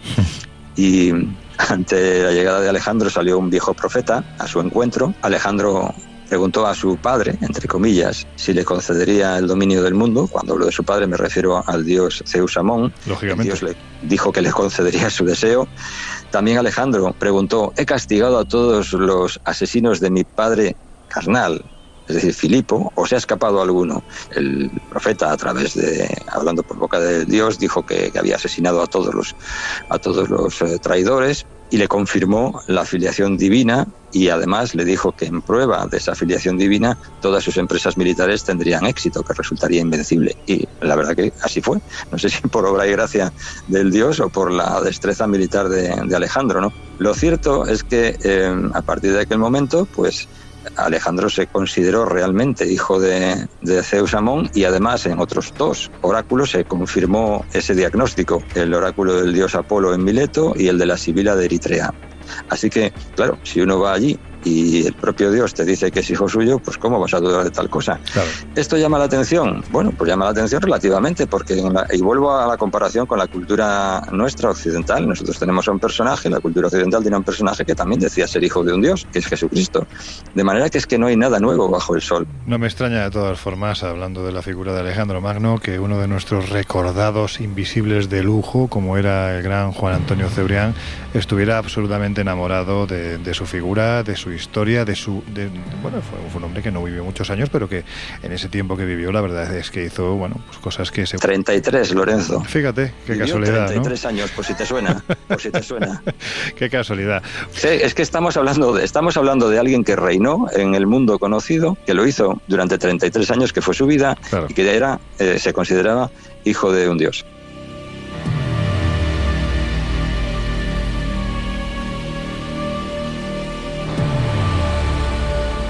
Parece que cuando se habla de oráculos estamos haciendo referencia casi siempre, esto le ponemos comillas, ¿no? Pues a Roma, a Grecia, a Egipto, pero sin embargo hay grandes culturas del pasado que también basaron su historia futura, su forma de actuar, en base precisamente a los oráculos que consultaban. Yo no sé si el I Ching de China es uno de los más conocidos y también de los que más se han mantenido en el tiempo, pero hay culturas importantes del pasado que consultaban a sus particulares oráculos, ¿no? Lo sigue haciendo el hombre, como en general lo ha hecho en la antigüedad y de algún modo lo sigue haciendo ahora, ¿no? Siempre ha habido calidad en los profetas. Hay grandes profetas y lugares donde al parecer la gente tenía la convicción interna de que allí iba a encontrar la solución exacta al problema que le ocupaba y luego ha habido vividores, caraduras, que se aprovechan de las debilidades humanas. Y eso lo hemos encontrado en la antigüedad, pero también lo encontramos obviamente en la actualidad. Es, todo nace, Lorenzo, de la inseguridad en la que nos encontramos, de, de esa incertidumbre, de nuestra propia mortalidad, conscientes de ella, pues necesitamos un refugio espiritual al cual asirnos. Y es, en cierto modo, entendible. Eh, luego suceden cosas que van más allá de lo que tal vez podemos explicar desde la razón, desde la ciencia, la elección de estos lugares, porque allí no en otro sitio, si realmente existía o no una, un acceso a una realidad paralela, a un estado alterado de conciencia que afectaba a las personas bien civiles, bien profetas. A veces mm, miramos por encima del hombro a estas otras culturas antiguas como si ellos fueran muy torpes o muy bobos o muy ingenuos y nosotros no lo fuésemos, pero recuerda, por ejemplo, que en la tradición cristiana, en la tradición católica, eh, existe el concepto de la transustanciación. Es decir, se cree que el cuerpo y la sangre de Cristo son literalmente la hostia y el, vino de la, de la comunión. Es decir, todo eso trasladado al, al, pasado, a un mundo pagano, podría provocarnos una cierta sonrisa de suficiencia y sin embargo es una cosa que los católicos en este caso consideran artículo de fe. Mariano, que da gusto escucharte, pero ojo, también da gusto leerte. Antes de despedirnos, sí me gustaría que nos contaras en qué estás metido, porque estoy seguro que te has metido en algo. Ahora mismo seguro que tendrás mm, un nuevo libro ya a la venta y seguramente estarás preparando otro para dentro de muy poco. ¿Me equivoco? Bueno, tengo eh, en estos momentos en el mercado literario el último ensayo Colón y el mapa templario. Y bueno, pues he dado los últimos retoques a una nueva novela, pero no me gusta, no soy andaluz como tú, Lorenzo, pero sí voy a ser supersticioso. Y además, ya que hemos hablado de oráculos, me parece oportuno ser supersticioso. No voy a mencionar nada, no vaya a ser que al final, pues bueno, las cosas no resulten como yo quisiera, ¿no? Pero bueno, será una novela, lo siguiente, porque estoy intentando alternar novela y ensayo. En esta oportunidad será una novela si todo va bien. Si los, si los dioses de los oráculos así lo disponen. Seguro que sí, Mariano. Pues ya lo saben nuestros oyentes. Ahí tienen ese último libro de la figura de Colón, que sé que además tú cuando te metes a investigar te pateas los lugares por donde están los protagonistas de tus libros. Da igual que sea novela, da igual que sea ensayo. Es tu forma de trabajar y eso hace que sea mucho más cercano para quien se acerca hacia hasta tus letras, ¿no? Por lo tanto, ahí lo saben. Está este libro de Colón. Dentro de muy poco, pues una novela Mariano, pues eso, que es un gusto hablar contigo, un auténtico placer y que te convocamos de nuevo para que te pases por el Colegio Invisible como, como el historiador favorito, el historiador de cabecera que eres de este programa. Un abrazo muy fuerte, amigo, muchas gracias. Un fuerte abrazo para todos, Lorenzo.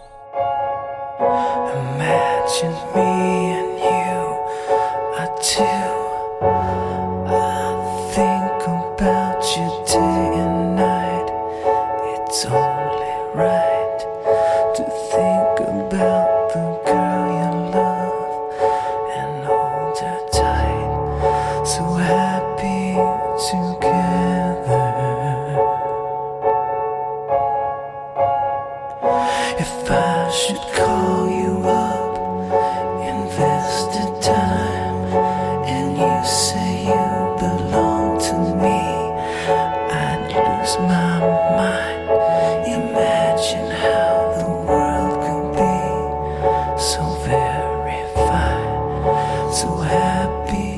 Colegio Invisible, los jueves de una y media a tres de la madrugada en Onda Cero.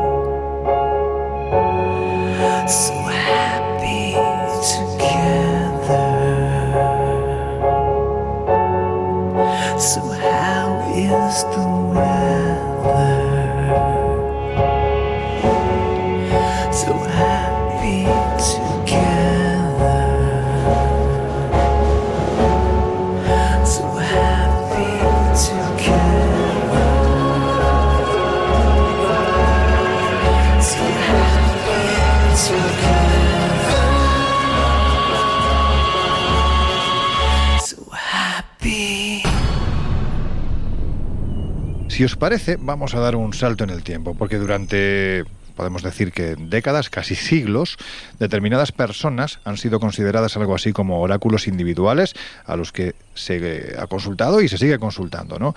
Ya sabéis que yo no soy muy amigo de, de videntes ni de supuestos dotados con capacidades paranormales, pero hay que decir que algunos casos han sido, bueno, pues francamente complicados de explicar, ¿verdad, Laura? Serían otro tipo de oráculos quizás más cercanos a, nosotros, ¿no? Sí, sí, pero eso de que no crees en videntes, luego vamos a hablar tú y yo. No, no, no, no, no. he, dicho que no soy, he dicho que no soy amigo. He dicho que no soy amigo. no, he dicho que no soy amigo. No, claro, porque yo creo que conmigo tienes algunas experiencias que Pero tú no eres vidente. Que son tú no eres vidente ni te dedicas a ello. No, tú no eres vidente. No me dedico a ello, yo no ah, digo de ello. Pues hago el matiz. No soy muy amigo de los que cobran. quiere decir Vale, no quiere decir que no sea evidente, son dos cosas diferentes. Pero bueno, dicho eso. Que tengas capacidades. Yo creo que es otra cosa. La evidencia y la capacidad es otra cosa.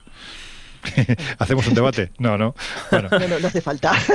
bueno, eh, hablando de eso, hablando precisamente de personajes históricos que han tenido evidencias que en un porcentaje al menos razonables se han cumplido. Pues tenemos, en primer lugar, como no, al de siempre, ¿no? A Nostradamus. Yo creo que es esa figura eh, que ya ha pasado la historia, es una figura que tiene ya muchísimo tiempo, pero es verdad que dentro de lo difusas que son sus predicciones, que podrían ubicarse en cualquier momento de la historia, porque mm, su manera de articularlas no es muy precisa, sí que hay algunas de sus videncias, como por ejemplo el tema de las Torres Gemelas o incluso la muerte de un personaje eh, de primer nivel durante este siglo, que sería la Reina Madre, podríamos decir que más o menos se han cumplido. Pero repito, es un personaje que a mí me cuesta por lo difusos que son sus textos y por lo fácil que es darle 50 interpretaciones a los mismos. O 50.000. O 50.000. Bueno, por eso, te digo, por eso te digo que a mí me ofrece todas las dudas por eso, ¿no? Nada, con eso no me convences. Pero luego hay gente más concreta, como por ejemplo Baba Vanga. Esta mujer eh, tiene predicciones realmente escalofriantes. De hecho, podríamos decir que previó, eh, por ejemplo, la guerra Rusia-Ucrania. Podemos decir que también eh, nos habló del 11S. También tiene referencias a Chernobyl o incluso a nivel futuro podemos decir que ya prevé y, y, habló en su momento de una posible segunda plaga que vendría después de esa primera, que sería el COVID, eh, y que además coincide con otras predicciones que por otro lado nos han aparecido. ¿no? También tenemos personajes tan interesantes del cual ya hemos hablado también alguna vez como Benjamin Solari Parravicini, ¿no? un hombre que sobre todo tiene visiones y cosas sobre la Segunda Guerra Mundial eh, muy anteriores a que esta sucediera y, realmente pues a través de sus dibujos eh, podemos ver pues desde casi un retrato de Hitler hasta temas de la confrontación que puede haber entre o que hubo en su momento entre Rusia y Estados Unidos a, temas eh, pues que afectarían a un futuro y que están todavía por ver, pero muchos de ellos sinceramente con una exactitud bastante inquietante. Y como no, también tenemos al, al, señor Edgar Cayce, que también tiene algunas predicciones que realmente ponen los pelos de punta, como por ejemplo el asesinato de Kennedy, el crash de la bolsa del 29, eh, la fecha de principio y de, finalización de la Segunda Guerra Mundial o la muerte de Roosevelt o su propia muerte, que también predijo con suma exactitud. Josep, Jesús, si vosotros tuvierais que destacar brevemente uno de esos videntes, la verdad es que a veces es muy difícil de definir la línea que separa la evidencia de la profecía. Pero, pero bueno, ya que estamos hablando de oráculos, los oráculos seguramente serían algo más parecido a la profecía que, a la evidencia. Bueno, en fin, eh, si tuvierais que pensar en alguien yo sé que esta pregunta para Josep es más fácil que para Jesús. Hmm. Si tuvierais que pensar en alguien que dijerais, bueno, pues este fue realmente, o esta fue realmente una vidente mm, que hizo dudar, mm, brevemente, ¿quién se os pasaría por la cabeza? Uf, uf, uf. Buena, buena pregunta. Claro, yo me voy a los, a los, a los históricos porque de entrada no. Claro. Eh, las experiencias que yo he tenido con, con, videntes, hay algunas que, que, han empezado bien, es decir, que, que sí que te dan ya no detalles, pero por lo menos te sitúan en un contexto que dices, ostras, ya es llamativo que en este momento concreto de, mi vida eh, esté, hablándome de ciertas cosas. Pero que es verdad que conforme avanzaba la, vamos a mm. llamarlo sesión, o conforme avanzaba un poco la, experiencia, enseguida, bueno, pues esas cosas se iban se iban un poco diluyendo, no, no, eran tan, certeras. Eh, pues fíjate, yo sí, voy a hacer la trampa, voy a hacer la trampa, va. Eh, si me tengo que quedar con algún oráculo, de alguna forma, me quedo con, la Ouija, que no deja de ser el oráculo, de, el oráculo de los muertos, de alguna, de alguna mm. forma. Y esto, esto grábalo bien. Pero yo no le llamaría oráculo a la Ouija, no sé, es un método de ¿por qué, ¿por qué no? Es, una, es un sistema de adivinación. claro, es que, creo que estamos ahí juntando un pelín eh, churras y merinas, ¿eh? porque una cosa son los oráculos, que son los lugares donde están las sibilas, donde estarían. Cuidado que no, ¿eh? el origen de la palabra oráculo es precisamente el mensaje, no es el lugar. O sea, toma, el lugar toma el nombre después. Esto, esto suena como zasca, zasca. Claro. no, no, pero es que es así, es que lo he dicho solo lo, lo voy a poner, lo voy a poner ahí, no, sé, pero en cualquier caso, sí, sí. Mm, joder, yo mm, tengo que inclinarme por algo y ahora va a quedar muy mal, ¿eh? va a quedar muy mal porque, porque se va a sonrojar, pero me quedo con Laura, con Laura, ¿eh? Ah. Porque he, visto muchas cosas, muchísimas cosas sorprendentes. Y lo digo además con conocimiento de causa, porque cuando yo incursioné en este mundo, lo hice a través del espiritismo. Y he conocido un montón de mediums, he vivido cosas eh, sorprendentes. Si queréis, os voy a contar una que es la que yo tenía más o menos en mente para, para referiros. Pero Brevemente. Y, he practicado, he practicado ouijas, he, jugado con las tijeras a la Verónica, he hecho mil cosas, porque siempre es un, un mundo que me ha apasionado. Pero es verdad que mm, dentro de las no profesionales, es decir, no ha cobrado, a mí Laura me ha demostrado, a nivel personal, ¿eh? Mm, consulta individual, que, ostras, hay algo muy llamativo. Pero mm, os decía, incursión en el espiritismo y es una anécdota que he contado muchas veces a nuestros viajeros. 1985, em, el grupo Fraternidad Humana, que es una asociación espiritista con eh, más de un siglo de, existencia, mm, pues va a legalizar la asociación que había quedado em, pues en stand-by eh, debido a la, dictadura de, Franco y eh, no encuentran los libros fundacionales. Bueno, mm, eh, por resumirlo, el vicepresidente eh, Borrás encuentra en una librería de viejo unas revistas que entonces tenían formato de libro, que se llamaba Lumen, ve que menciona allí como uno de los directivos de la vieja guardia a un tal Quintín Montes, y esto viene a colación porque días antes la medium del grupo dice que los libros fundacionales están enterrados bajo un manzano en casa de Quintín Montes. Oh. ese nombre le chirría y eh, empiezan a investigar y averiguan que Quintín Montes es en realidad el hijo de un em, este, concejal del ayuntamiento de Tarrasa. Tiran del hilo, tiran del hilo, al final localizan al Quintín Montes modernos y con todo el morro llaman a la puerta y le dicen, mira, eh, no sé qué vas a pensar, pero un espíritu nos ha dicho que en el manzano de tu casa hay enterrado una cosa que nos pertenece. Bueno, casos que les deja entrar, les deja excavar y ahí encuentran los libros que después servirían para em, legalizar la asociación. Como oráculo no sé si vale, pero desde luego si eh, es una historia curiosa. de Quintín Montes eh, se apareció, pues no pudo clavarlo más, ¿no?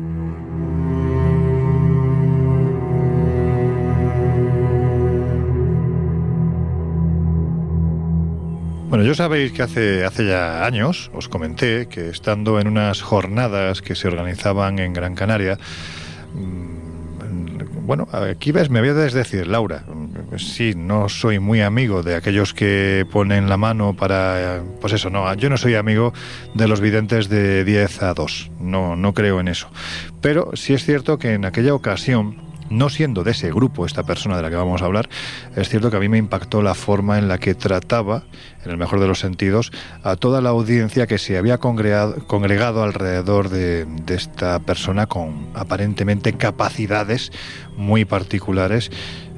Vi la sensibilidad con la que trataba al público allí congregado, vuelvo a repetir, y sobre todo vi que la gente salía convencida de que aquella persona les había dado literalmente en el clavo de todas y cada una de las apreciaciones que se habían hecho desde el más allá, puesto que él era el contacto, era el medio a través del cual ese más allá comunicaba con el más acá. Aquel personaje, Laura, se llama, se llamaba, se llama Miquel Lizarralde. Y hay que decir que es una persona muy especial de la que tú nos vas a hablar porque además has hablado con él, ¿verdad? Efectivamente, mira, Miquel nació en Guipúzcoa y él desde niño dice que sabía que tenía algo diferente, ¿no? esas capacidades. Él se graduó en The Secret Studies de la mano de la reconocida medium Marilyn Rosner. Eh, decidió viajar en 2003 a Montreal con ella y dedicar gran parte de su juventud a estudiar con ella, aunque a sus padres les tuvo que decir otra cosa para que la dejaran ir a Estados Unidos. Y lo entiendo perfectamente. Claro, imagínate que le los padres, no, que me voy a estudiar con una medium, vamos. Entonces él se inventó que iba a estudiar una cosa seria eh, o aparentemente seria para justificar que se iba a Montreal, ¿no? Pero posteriormente eh, se tiene también el título de psicología lo cual yo creo que para un medium tiene mucha importancia, tiene mucho sentido. ¿no? O una persona muy formada. Eh, efectivamente. entonces, bueno, si te parece, yo le he pasado una entrevista, creo que es un personaje con un perfil muy interesante y como tú bien decías, yo también lo opino igual, yo también he conocido a muchos mediums durante mi vida y precisamente, además, como persona que tiene capacidades, soy especialmente crítica con lo que dices tú, ¿no? Con el de 10 a 2. Yo soy la primera que digo que esto no funciona así. Eh, tú no estás ni todos los días 100% activo, conectado o, con la evidencia a tope, ni, ni, todos los días percibes los mensajes que querrías percibir y al revés. Hay veces que percibes cosas que no querrías, ¿no? Y hay personas con las que no sé por qué narices conectas perfectamente y otras con las que te es muy difícil eh, traspasar esa, esa especie de de, barrera ¿no? que te ponen a veces las personas para que puedas investigar o leer o, recibir mensajes.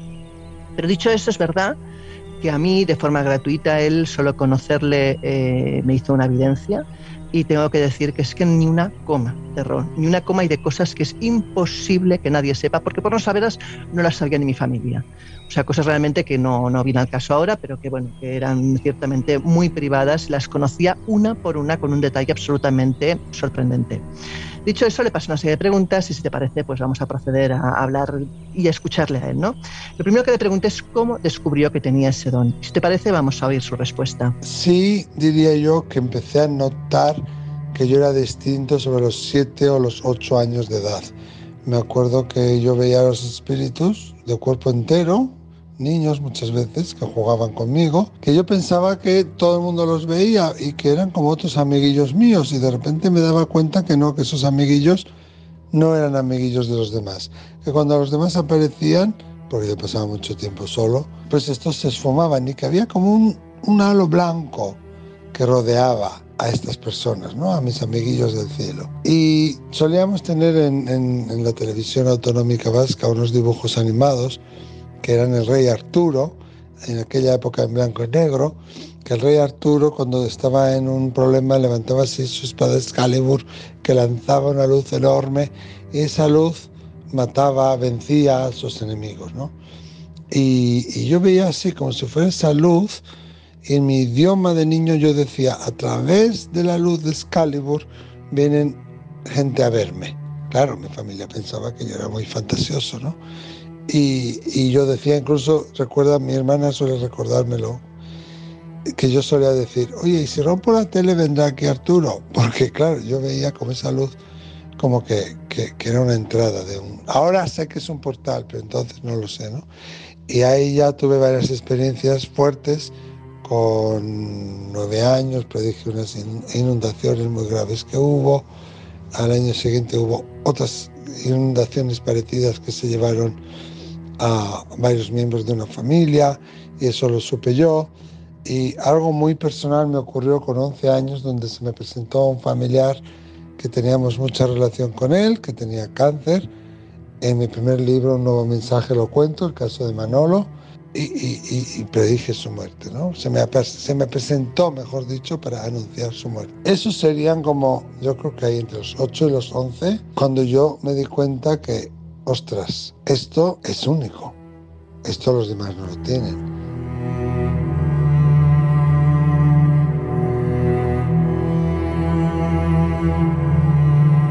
Bueno, como también es de esperar, ¿no? Mm, eh, yo le dije que para el común de los mortales es muy difícil entender cómo funcionan estas capacidades, qué es lo que ve, qué es lo que siente, qué es lo que percibe. Así que quería que nos explicara él. Pues venga, lo escuchamos. Más o menos cada medium tiene sus fortalezas y también sus debilidades. Yo soy muy visual, yo veo al espíritu, a menudo le veo como a ti, de, cuerpo presente. Muchas veces, casi siempre, los veo como el busto o como si fueran de cintura para arriba y algunas veces solo la cara. La cara hay que decir que yo les veo como murieron, al enfocarme en ellos van contando cómo sucedió su muerte y va ocurriendo como un flashback donde su cara va cambiando hasta adquirir una edad donde eran más jóvenes o donde más a gusto se sentían. Eso en el caso de los mayores, de los niños no, los niños siguen como niños. Entonces el espíritu va diciendo, pues yo ya no tengo esto, ya no me duele esto, ahora puedo mover la pierna, ahora tengo los dos ojos y a la vez que yo veo, siento en mi cuerpo, como si me estuviera ocurriendo a mí.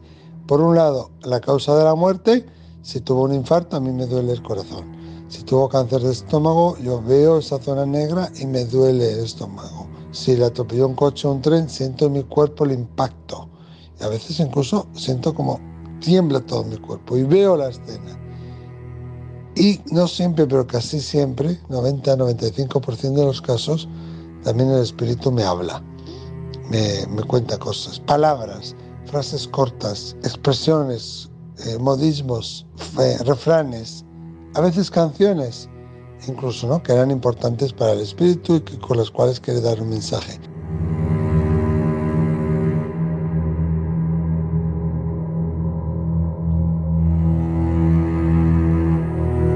Luego viene esa duda que yo también comparto contigo, ¿no? Es el ¿siempre estás conectado? Vamos a oír su respuesta. Un medium es, es medium 24 horas al día, 24/7 siete días a la semana. No soy medium de 9 a 5, de 9 a 3, de 3 a 8, no. Yo no puedo ser medium de día y no serlo de noche. Pero con la práctica, con el entrenamiento, con la edad, con la experiencia, aprendes a manejar estas situaciones y aprendes cómo activar y apagar el don. No funciona siempre, siempre, siempre. Es decir, siempre que lo quiero, ¿lo puedo activar? Sí. Y puedo ayudar a la persona a conectar con sus seres queridos. Pero cuando quiero tenerla desactivada, no siempre funciona. A veces voy por la calle, estoy en el supermercado, estoy en la playa, en la piscina, en el campo y el espíritu se puede aparecer. Pero tenemos que saber que uno siempre está en control, que uno siempre tiene el manejo de su realidad. Como un vehículo, tú decides quién se monta en tu vehículo y, es muy importante para ello el trabajo personal. Entonces, bueno, pues si tú estableces unas normas con los espíritus y si tú eres leal a esas normas, ¿no? Y a los que ellos, a, los, a las normas también que ellos te piden, pues ellos las respetarán siempre porque no quieren más que comunicarse y decirnos que nos acompañan y que se encuentran bien.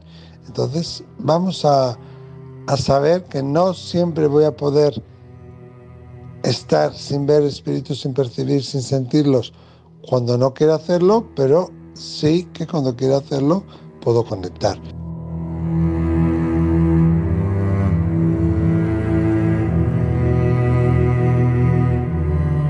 Último, pues una curiosidad mía, y es que quería saber desde su punto de vista cuál ha sido su, mayor acierto y también la situación más delicada, porque se viven muchas en el mundo de la mediunidad que él ha tenido que vivir. Vamos a oírle. Que te cuente mi mayor acierto y la situación más delicada que he vivido.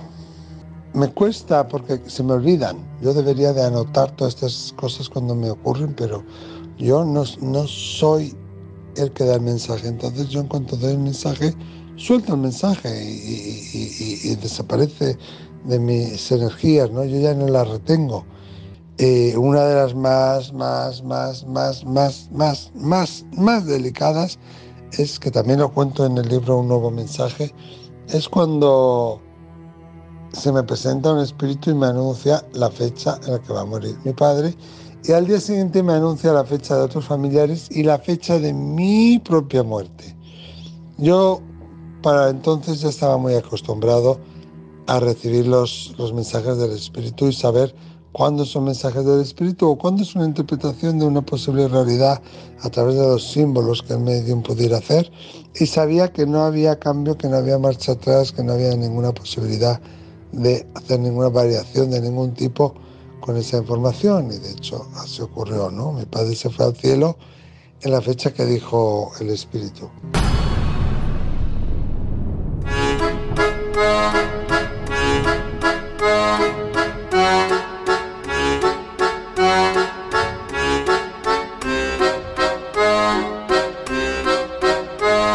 Historias así solo ocurren en el Colegio Invisible.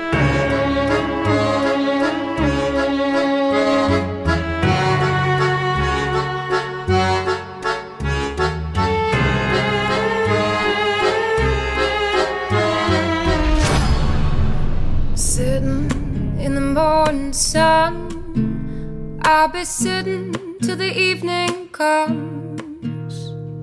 Watching the ships roll in, and I watch them roll away.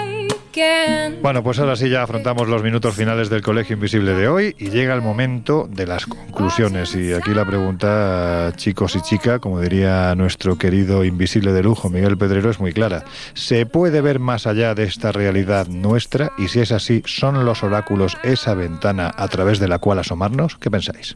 Pues venga, ya que estáis tan calladitos, voy a empezar yo. Empieza tú. Sí y no. Eh, esta sería la resumida. Sí creo que es posible escudriñar cosas del futuro.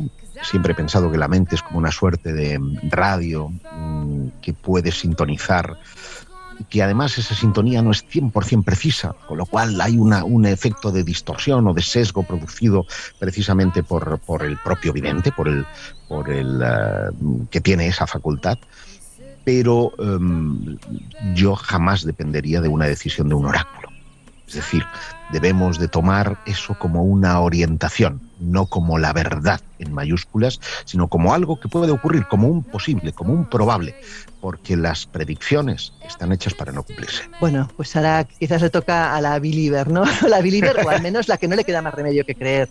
Yo siempre digo lo mismo, para mí la evidencia no es un don, eh, llegó a ser incluso un tormento. Hmm. Es decir, es algo con lo que me encontré sin buscarlo, que necesité aprender a, cómo gestionarlo porque no sabía qué hacer con ello, ni, ni cuándo realmente decir las cosas, cuándo no decirlas, y si servía de algo decirlas, lo cual, pues eh, como adolescente, te plantea un problema mm, tremendo. Y, yo siempre digo que evidentemente eh, no tengo necesidad de ello. Es decir, quien piense que vivo de ello está muy equivocado. Yo nunca he vivido de esto y me ha generado más problemas casi que satisfacciones en muchas ocasiones, porque no todo el mundo está dispuesto o quiere oír lo que, lo que percibes y si lo oye no todo el mundo eh, lo entiende de la mejor manera. Mm, y, los oráculos, bueno, eso ya es otra historia. Yo creo que eso es una derivación al final de, la gente que tenemos, por suerte o por desgracia, este tipo de habilidades que yo creo que tarde o temprano simplemente eh, se descubrirá el por qué y, cuál, y qué es la manera, cuál es la manera de activarlo. Yo creo que es algo que todos tenemos, sin embargo, no sabemos cómo gestionarlo o cómo activarlo.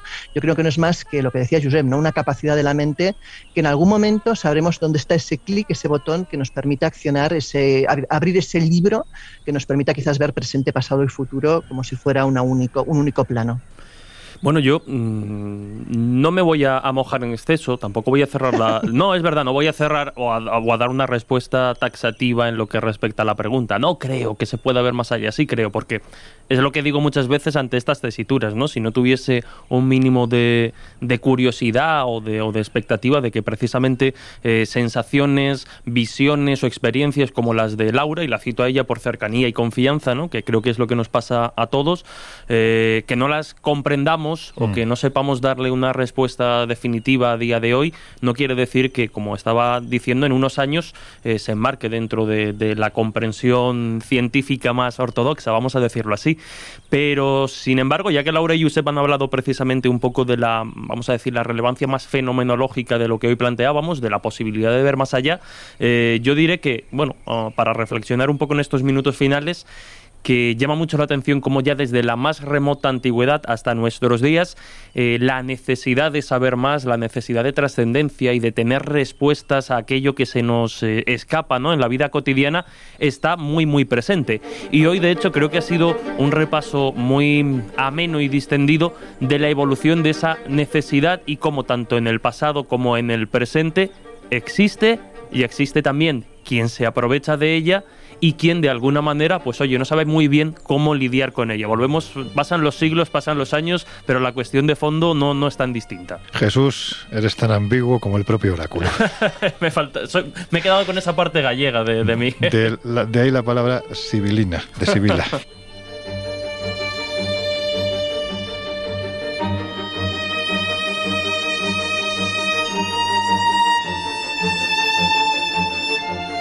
Bueno, pues antes de cerrar las puertas del Colegio Invisible, deciros que ya tenéis la revista Año Cero Enigmas en el kiosco este mes, además con un temazo de portada que ha hecho el gran Josep Guijarro. Y os puedo decir que es un contenido del que, a pesar de que es un tema del que se ha hablado mucho, de este contenido en concreto, se ha hablado muy poco porque solo puede hacerlo un experto como él. Los templarios egipcios, los templarios egipcios, con todo lo que tiene que ver con la mística, la magia, los secretos ocultos, claro, si no, no serían secretos, de la, de la propia orden del temple. Pero en fin, que sepáis también ya, por recomendaros algunos de los eventos que tenemos preparados para las próximas semanas, queda muy poquito para ese noveno Congreso de Misterios y Enigmas de la Historia que se va a hacer en Segovia. Prácticamente estamos a las puertas. Eh, ya sabéis que aparte del Congreso también está la opción de ruta, se van a juntar, bueno, en fin, gente maravillosa. Ahora os diremos los enlaces donde podéis mirar eh, toda la información. También que en el mes de diciembre, en el puente de diciembre, Jesús Ortega, Fede Padial se van a Granada a recorrer la Granada más misteriosa con todos aquellos que queréis acompañarlos. Y por supuesto, Semana Santa. que... Espera, espera, espera, espera, espera. Ya, por, por si quieres decir datos, que eh, Granada tenemos más del 50% ya, ¿vale? Y que del Congreso estamos en el 50%, ¿vale? Bueno, pues y, eh, hay un detalle también muy interesante que era precisamente lo que iba a decir ahora, Josep, y es que el viaje de Semana Santa que se ha lanzado hace siete días ya está por encima del 50% todo el pasaje cubierto y estamos hablando de un número de plazas importantes. Así que, pues eso, todos los datos los tenéis en viajesprisma.com y en espaciomisterio.com. Aparte de, de, ese viaje de fin de semana de carnaval que va a ser muy parecido al fantástico, fabuloso, para mí uno de los mejores viajes que hemos hecho en los últimos años, el de Halloween que hemos hecho a Cantabria. Todo ello, repito ya por última vez, viajesprisma.com y espaciomisterio.com.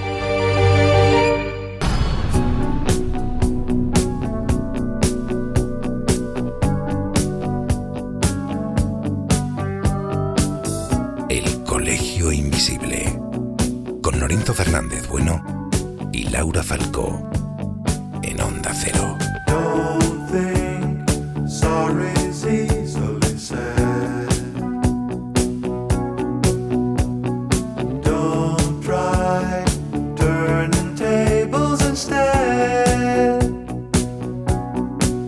Bueno, queridos compañeros y compañeras, ha llegado el momento de encomendarse a los dioses a través del oráculo oráculo en este caso del manjar que inventaron los curas, ya que los sacerdotes estaban detrás precisamente de estos oráculos, como es una buena cerveza. Esto quiere decir que hemos llegado al final del Colegio Invisible de hoy. Laura Falcó, como siempre, un auténtico placer. Nos oímos en una semana. José Guijarro, amigo. Eh, mira, yo no sé por qué cuando digo Guijarro me sale aquí la, la egipciana. ¿Cómo se nota que.? Vamos de Egipto juntos y entonces el árabe predomina, amiga. Sí, con la turbanta. Bueno, pues eso, que dentro de siete días un poquito más, amigo. Nos vemos la próxima semana. Te dejo en compañía del gran oráculo de. no vamos a decir marcas porque no se puede, pero en fin, una cervecita se caerá. Jesús Ortega, pues eso, que un gusto increíble. Como siempre, un abrazo, hasta la próxima. Y a vosotros os dejamos ya, ya sabéis, en compañía de nuestro compañero José Luis Salas, de sus no sonoras, de su increíble equipo y nosotros volvemos a abrir las puertas del Colegio Invisible dentro de una semana. Hasta entonces, por favor, es una obligación esto de intentar, en la medida de lo posible, ser feliz.